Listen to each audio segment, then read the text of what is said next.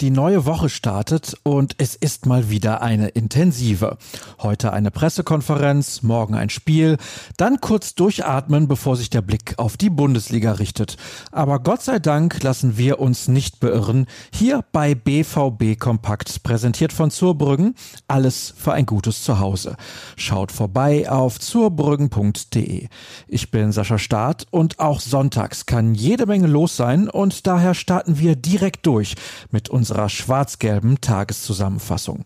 Wir beginnen mit den 09 Fakten zum Topspiel in München und zunächst mit den wenigen positiven aus Dortmunder Sicht. Die beziehen sich quasi ausnahmslos auf Erling Haaland.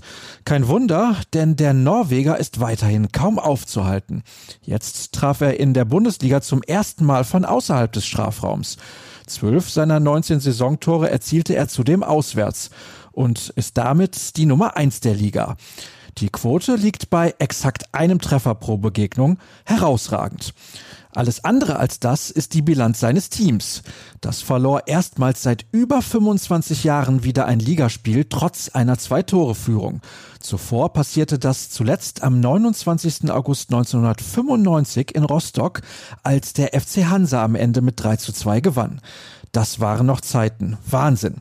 Noch länger zurück lag bis zum Samstag, dass fünf Bundesliga-Partien in Serie gegen die Bayern verloren wurden.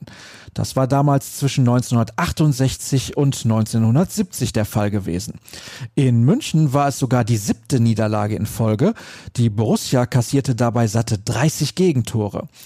Während die Bayern mit dem BVB mal wieder keine Gnade kannten, war dem vierfachen Titelträger bei der Auslosung des Halbfinals im DFB-Pokal das Glück hold.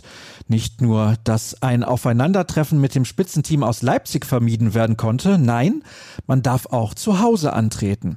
Noch dazu sollte die Hürde Holstein-Kiel definitiv machbar sein. Aber aufgepasst, der Zweitligist kickte auch schon die schier übermächtigen Bayern aus dem Wettbewerb. Ausgetragen wird die Partie am 1. Mai-Wochenende.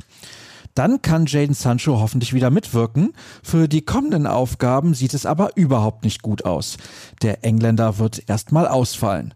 Wie sich herausstellte, handelt es sich um eine nicht leichte Muskelverletzung, wie Sebastian Kehl verlauten ließ. Zumindest gegen Sevilla ist auch mit einem Einsatz von Rafael Guerrero und Gio Reyna nicht zu rechnen. Mehr zu den Hintergründen erfahrt ihr im Artikel von Dirk Krampe. Was könnt ihr vom heutigen Tag erwarten? Einiges, denn es gibt keine Pause und geht weiter im Eiltempo. Wir starten mit einem Text zu Erling Haaland, den Jürgen Kors geschrieben hat. Dabei geht es unter anderem um einen Vergleich mit Bayern-Star Robert Lewandowski. Im Laufe des Vormittags berichtet dann Florian Gröger vom Trainingsgelände.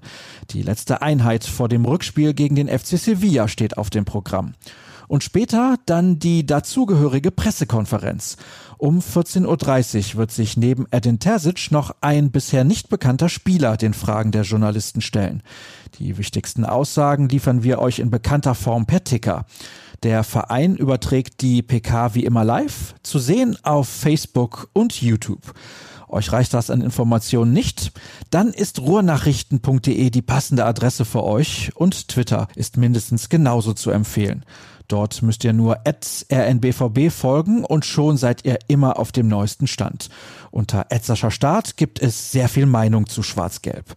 Ich wünsche euch einen ruhigen Start in die Woche. Macht's gut.